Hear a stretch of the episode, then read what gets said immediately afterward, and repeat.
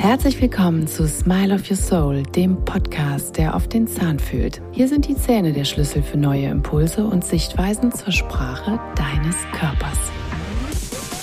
Du erfährst, wie die Gesundheit und Stellung deiner Zähne mit dem Rest deines Körpers in Verbindung steht und gemeinsam entdecken wir Zusammenhänge, deren Wurzel du so garantiert nicht vermutet hättest.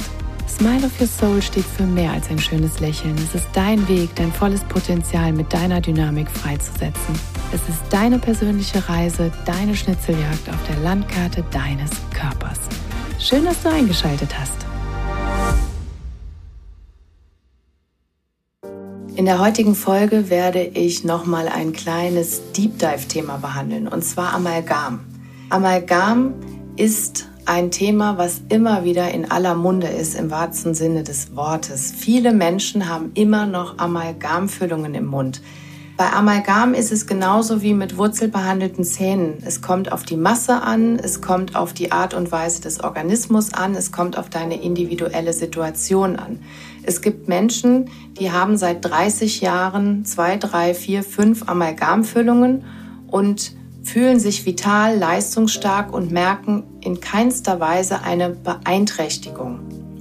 Dann gibt es wieder andere Menschen, die am Zeitpunkt X auf einmal merken, mein ganzer Körper läuft eigentlich nur noch kreuz und quer und ich weiß überhaupt nicht warum. Und die würden niemals im Leben an Amalgamfüllungen denken, weil sie die ja vielleicht schon Jahrzehnte im Mund haben. Das heißt, wir müssen hier auch wirklich wieder individuell schauen und wirklich die Grundsituationen aufnehmen und anhand der Symptomatik die Verbindungspunkte suchen. Jetzt ist die Frage einfach mal, was ist denn so schlimm am Amalgam? Immerhin ist es ja ein Werkstoff, der in die Mundhöhle verbaut wurde. Ja, und da fängt es ehrlich gesagt schon an. Wenn ich euch jetzt erzähle, was wir mit dem Amalgam machen, was wir beispielsweise aus dem Mund herausbohren, das ist Sondermüll. Ich darf Amalgam nicht einfach in die Mülltonne schmeißen oder auskippen oder ins Waschbecken abfließen lassen, sondern ich muss es wirklich per Amalgamabscheider zum einen am Stuhl aufsaugen und zum anderen wird es gesondert aufgefangen und dann eben auch von einer speziellen Firma entsorgt. Ja, natürlich, jetzt fragt sich der eine oder andere äh, ganz ehrlich, und das ist in meinem Mund? Und das ist in meinen Mund verbaut worden. Was ist denn hier los? Ja, das muss ich ganz ehrlich sagen, das frage ich mich schon seit einigen Jahren. Ich habe in meinem ganzen Leben eine einzige Amalgamfüllung machen müssen, muss ich jetzt dazu sagen. Ich musste in meinem Examen eine Amalgamfüllung legen, weil der Patient eine Amalgamfüllung wollte. Auch als ich ihn versucht habe zu überzeugen, war das leider nicht das, was da so gut ankam. Deshalb musste ich es machen. Aber ich habe mir danach geschworen, ich werde nie wieder eine Amalgamfüllung legen. Denn es kann nicht richtig sein. Wenn es auf der einen Seite Sondermüll ist, kann es auf der anderen Seite doch nicht biologisch sein, das in den Patientenmund zu bauen. Und trotzdem ist es immer noch so, es gibt Zahnarztpraxen, die immer noch Amalgam verwenden. Es ist noch nicht offiziell verboten. Das ist leider so ein bisschen das Problem. So, Gehen wir mal auf die werkstoffliche Komponente. Amalgam ist ein Metall mit einem sehr hohen Quecksilberanteil. 50 Prozent. Und Quecksilber ist das giftigste nicht radioaktive Element und dazu noch eben ein sehr starkes Nervengift. So giftig, wie gesagt, dass es eben per Amalgamabscheider und Sondermüll entsorgt werden muss und nicht in unser Trinkwasser beziehungsweise nicht einfach in den Hausmüll geschmissen werden muss. Und jetzt denkt euch mal, der ein oder andere kennt vielleicht noch die Fieberthermometer, die alten, die mit Amalgam bzw. Quecksilber gefüllt waren. Und ja, was ist da passiert? Was steht auf der Packungsbeilage? Wenn die zerbrechen, den Raum gut lüften, Vergiftungsgefahr. Genau. So, also das ist ein Zeug, was eigentlich, nicht nur eigentlich, es hat nichts in unserer Mundhöhle zu tun. Dennoch gibt es eben Menschen, die haben noch Amalgamfüllungen und hier muss man wirklich ohne jetzt Panik zu schieben, ganz gesondert betrachten, macht es Sinn. Grundsätzlich kann ich jedem dazu nur raten, diesen Sondermüll aus dem Körper auszuleiten, also zu entfernen und dann ein entsprechendes Detox-Programm zu durchlaufen, damit man wirklich diese Giftquellen auch aus dem Körper herausbekommt. Jetzt ist es so, dass Quecksilberdämpfe letztendlich schon bei Körpertemperatur entstehen und kontinuierlich aus den Amalgamfüllungen, beispielsweise durch Kauen, aber auch durch heiße Speisen und Getränke oder auch Zähneknirschen, Zähneputzen etc. freigesetzt werden. Und die Quecksilberdämpfe können durch Oxidation wiederum an körpereigene Proteine binden. Es gelangt also auf vielen verschiedenen Wegen in deinen Körper. Es bleibt keineswegs nur in der Zahnfüllung und wird dann vielleicht ganz normal ausgeschieden, sondern es geht wirklich in die Gewebe deines Körpers. Insbesondere im Darm wird es durch Mikroorganismen und biochemische Prozesse so umgewandelt in eine hochtoxische Form. Und hier führt es eben zur Degeneration von Nervensträngen. Dann ist es zudem plazentagängig und wird vor allem im inaktiven Binde- und Fettgewebe, aber wie gesagt auch im Nervengewebe und vor allen Dingen im Gehirn gespeichert. Es kommt wirklich nicht selten zu einer Schwermetallvergiftung, auch wenn das viele erstmal gar nicht so als solches wahrnehmen, weil die Symptome auch hier sehr unspezifisch sein können. Und diese Schwermetallvergiftung, die kann man, wie gesagt, noch Jahrzehnte später nachweisen, obwohl vielleicht womöglich alle alten Amalgamfüllungen oder eben auch alte Metalle entfernt wurden. Quecksilber lähmt die körpereigene Entgiftung und Quecksilbervergiftungen können wirklich sämtliche Symptome nachahmen. Wie gesagt, so unspezifisch, dass du die im ersten Moment mit Sicherheit nicht mit einer Schwermetallvergiftung in Zusammenhang bringst. Stichwort wären hier zum Beispiel Kopfschmerzen. Haben wir jetzt noch stille chronische Entzündungen, beispielsweise an wurzelbehandelten Zähnen, dann binden sich diese schwefelhaltigen Bakterienprodukte mit Vorliebe an die vorhandenen Schwermetalle und beeinflussen im weiteren Ausmaß unser Immunsystem, unseren Darm, aber natürlich dadurch auch unsere Stimmung und damit unsere Vitalität. Auch unsere Lipido wird letztendlich dadurch beeinflusst. Lustlosigkeit hat ganz viele Ursachen, aber mit Sicherheit eine eben aufgrund von Toxinen, Belastungen im Darm. Und wie gesagt, für mehr Infos zu diesem Kreislauf kannst du dir sehr gerne weitere Podcast-Folgen dazu anhören, wo ich nochmal in die Komplexität der Abläufe gehe. Beispielsweise Podcast-Folge 4, wo ich die ganzen Verbindungen aus der Mundhöhle zu unserem Immunsystem ziehe. Schwermetalle belasten das vegetative Nervensystem, was wie gesagt noch Jahre später zu Beschwerden führen kann. Und die Folge sind dann chronische Erkrankungen, chronische Entzündungen, degenerative Veränderungen, neuronale Degenerationen. Stichwort ist hier Zittern, ja, es gibt auch verschiedene Tests, wo man einfach die Amalgambelastung austesten kann. Wenn jemand die Arme 90 Grad nach oben bringt und es nicht halten kann über 30 Sekunden und nach kurzer Zeit schon anfängt zu zittern, kannst du davon ausgehen, dass es eine Schwermetallbelastung in irgendeiner Form gibt. Dann sind Neuralgien da, dann sind Allergien da, Asthma, Hautausschläge. Stichwort ist hier einfach auch wieder die Entgiftung, weil wir entgiften nicht nur über die Haut, sondern eben auch über die Leber äh, Exzembildung bis hin zu Konzentrationsstörungen oder Veränderungen in unserem Kurzzeitgedächtnis, Empfindungsstörungen. Es kann auch zu einer Abstimpfung der Sinne kommen oder eben auch depressive Verstimmungen.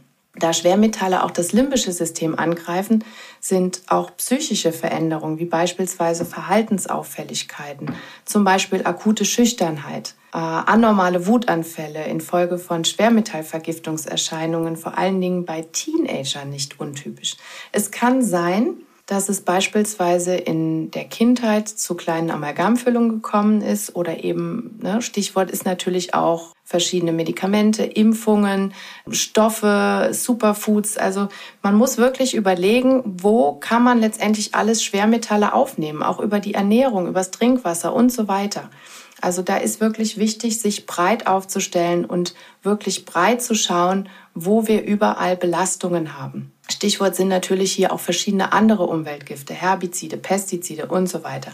Aber speziell Schwermetallvergiftungen können dazu führen, dass sich auf einmal Verhaltensauffälligkeiten bei unseren Kindern zeigen, die vorher nie ein Thema waren. Dass beispielsweise Jugendliche, die in die Pubertät kommen, auf einmal total schüchtern werden, obwohl sie vorher ganz lebhafte Kinder waren. Und sich hier einfach was über diese Ablagerungen im Gewebe und in den insbesondere Nervengeweben im Gehirn, in den neuronalen Verbindungen einfach Veränderungen ergeben haben, die solche Ausmaße haben.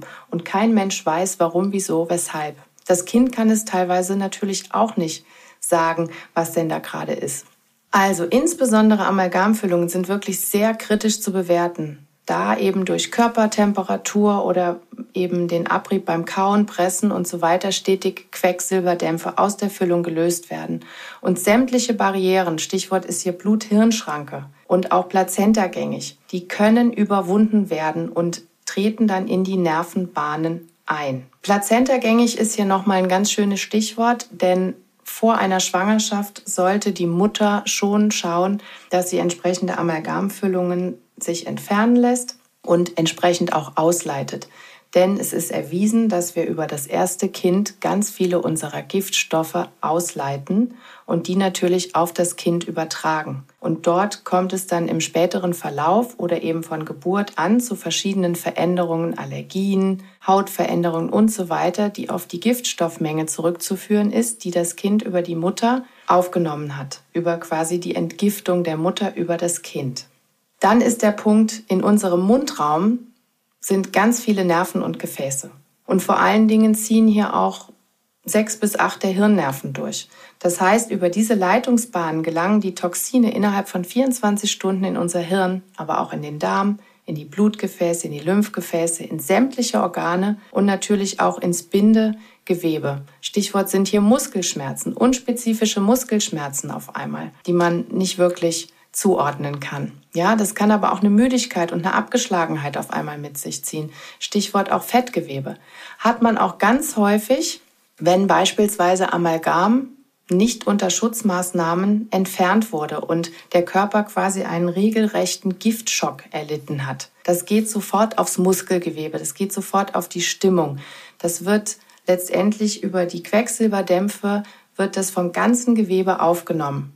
Und vor allem kann sich sowas letztendlich auch in der Gebärmutter ablagern und beispielsweise zu einer Unfruchtbarkeit führen, die man so gar nicht in den Zusammenhang bringen würde. Vielleicht erkennst du ja jetzt das ein oder andere Symptom oder du hast vielleicht selber Auffälligkeiten und hast zudem auch noch Amalgamfüllungen. Hier kann ich dir wirklich nur von ganzem Herzen ans Herz legen, dass du das überprüfen lässt und sie dir entfernen lässt. Und dann eben gezielt im Nachgang mit einem Therapeuten, mit einem Umweltmediziner die Giftstoffe ausleiten.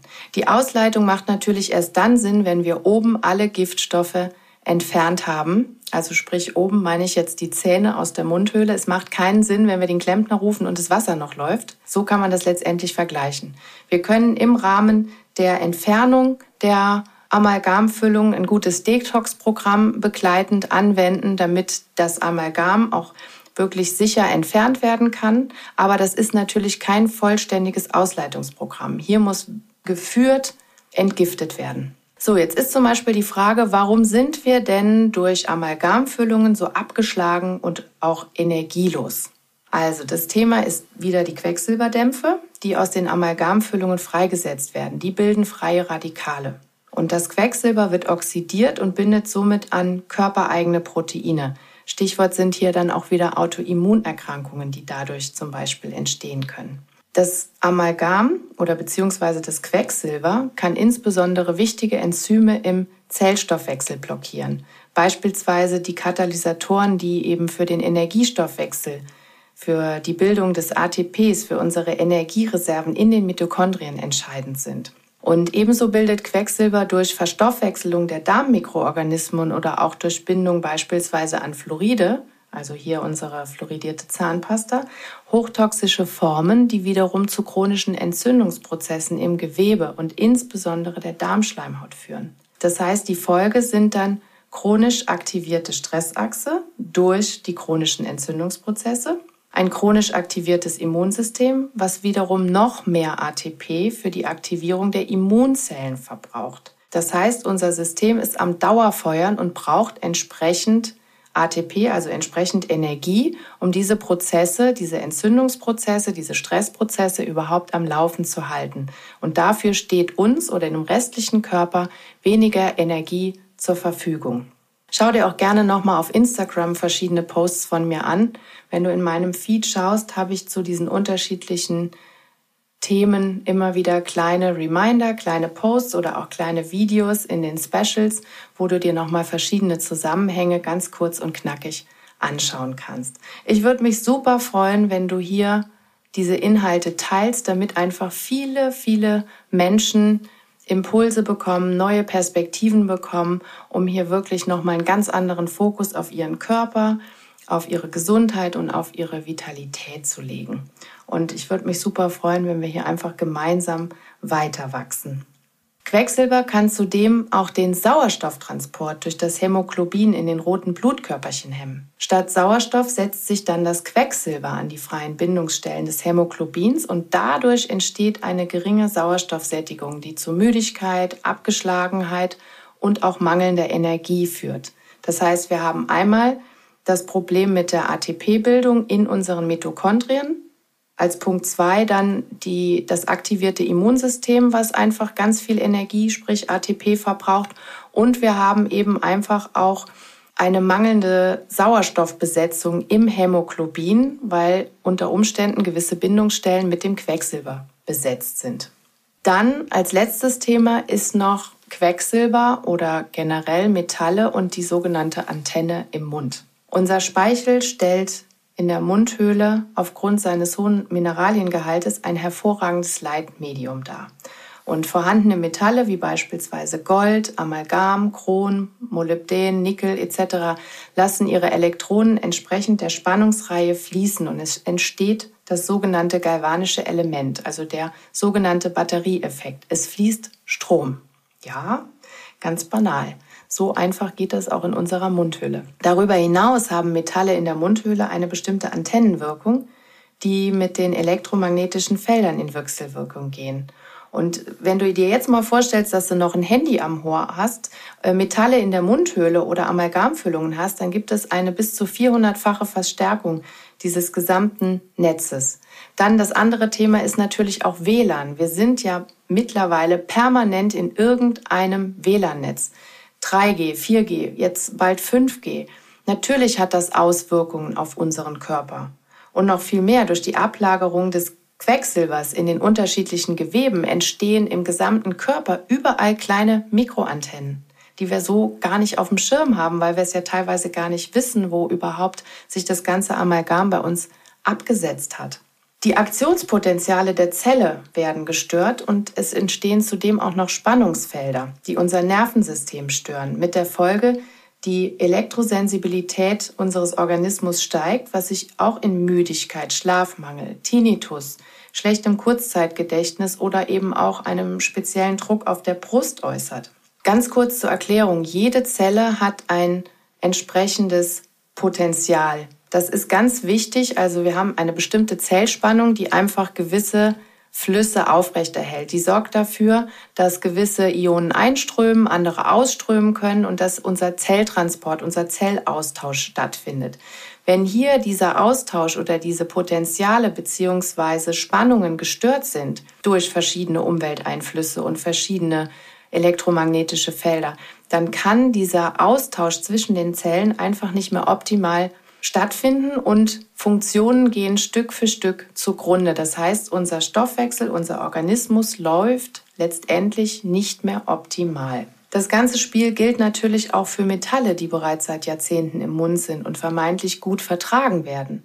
Denn durch die zusätzlichen Einflüsse kann das System natürlich genauso kippen und unspezifische Symptome finden, sich dann ursächlich im Mund. Das heißt, wir haben nicht nur die Amalgamfüllung, wir müssen eben auch an Metallkronen denken oder an sonstige andere Versorgungen, herausnehmbarer Zahnersatz, der vielleicht mit gewissen Molybden-Nickel-Verbindungen oder einfach kurzum Nicht-Edelmetallen versorgt ist. Es gibt auch vermeintlich weiße Kronen, die einen Metallkern beinhalten. Es gibt Implantate, die einen, ja, Metallaufbau haben. Das heißt, das Metall oder beziehungsweise das Implantat an sich mag vielleicht aus Titan sein, was grundsätzlich immer als sehr biokompatibel dargestellt wird, was in vielen Fällen vielleicht auch ganz okay ist. Aber wir dürfen nicht vergessen, auch Titan hat zwei Prozent Nickel und auch Unreinheiten. Und selbst jedes noch so biokompatible Metall hat Verunreinigungen. Wir haben ja keine reinen Pfeilungen. Deshalb muss man hier wirklich immer sehr kritisch umgehen mit diesen Metallen und immer daran denken, dass das grundsätzlich Fremdkörper sind, die für unseren Organismus störend sind. Vielleicht kennst du solche Probleme und hast selber Kronen oder Implantate oder andere Versorgungen im Mund, die aus Metall bestehen. Hier muss man wirklich immer daran denken, was könnten gewisse Auswirkungen sein und nochmal bitte immer individuell betrachten. Wir müssen jetzt nicht wie so ein Berserker durch die Mundhöhle fliegen, aber wir müssen wirklich sehr differenziert überlegen, welches Ausmaß hier auf deinen individuellen Organismus einwirkt. Hier ist es auch ganz sinnvoll, einfach mal zu überlegen, wie gehe ich denn bei einer Amalgamsanierung vor? Was ist zu beachten? Amalgam hat, wie gesagt, diese toxische Wirkung und aus diesem Grund würde ich dir schon empfehlen, das zu entfernen. Die Frage ist aber immer, wie machen wir das am sichersten für den Patienten? Und hier muss man natürlich auch immer wieder die allgemeine Gesundheitssituation des Patienten einbeziehen und so weiter und so fort und den Patienten, die Patientin entsprechend vorbereiten. Das heißt, wir müssen für eine sichere Entfernung auch spezielle Vorkehrungen treffen.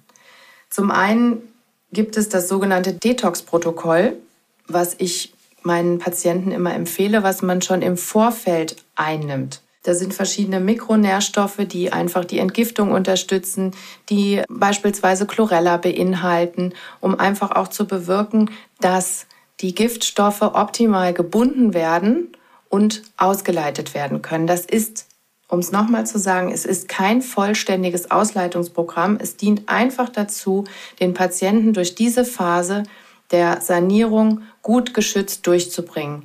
Es muss im Anschluss unbedingt eine geführte Entgiftung stattfinden. Aber wie gesagt, die macht nur Sinn, wenn diese ganzen Giftstoffe entfernt sind.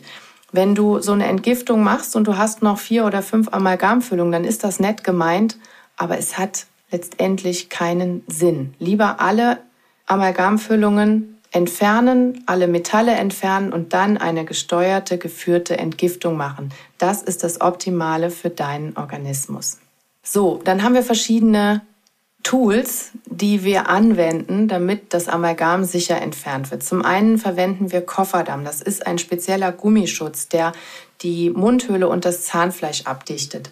Dann gibt es einen besonderen Nasenschutz und einen entsprechenden Mund-Nasenschutz auch für uns, also sprich für das Team. Denn wir atmen diese Sachen ja letztendlich auch ein oder sitzen im gleichen Raum über deiner Mundhöhle. Das heißt, wir verwenden hier einen goldbeschichteten Nasen- oder Mundschutz, der diese Sachen einfach noch besser abschirmt und aufsaugt. Dann verwenden wir eine niedrigtourige Hartmetallfräse. Wir haben eine besondere Wasserkühlung. Wir haben einen besonderen Cleanup-Sauger, der diese Dämpfe nochmal anders aufnimmt, der nochmal ganz gesondert die Reste aufsaugt.